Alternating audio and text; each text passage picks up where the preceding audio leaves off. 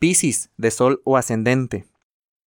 Con la luna llena en cáncer, que vamos a tener el 29, eh, para ti es el cierre de un, de un ciclo emocional en el amor.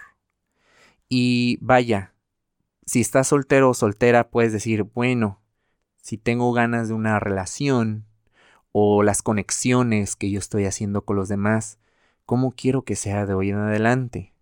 El 2020 te enseñó esta parte de relaciones, de, de conectarte con otras personas, eh, que sea de manera más sana.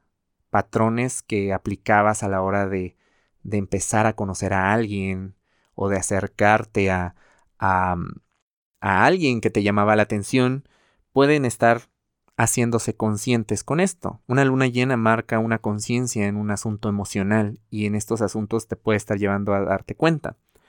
También si estás en pareja no quiere decir que se acaba la relación, sino que a lo mejor ya la parte romántica ya está, vaya, asentándose y se vayan, se vaya a llevar esto a algo más como de compromiso, más de acuerdo, más maduro. Y eso es buenísimo, no quiere decir que la situación romántica cambie, sino que las dinámicas se van a adaptar de, manera diferente. Pero quiero pensar que es para bien. También eh, eh, te piden soltar viejas eh, identificaciones porque tienes una necesidad grandísima de reinventarte.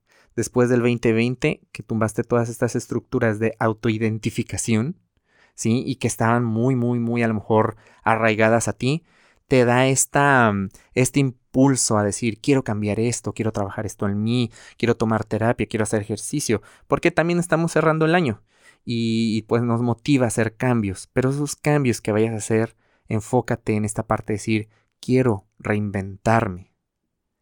Si quieres saber más de la energía disponible, te invito a que escuches el episodio de la semana del 28 de diciembre al 3 de enero y que nos sigas en redes sociales. Búscanos como Caja Astral Podcast.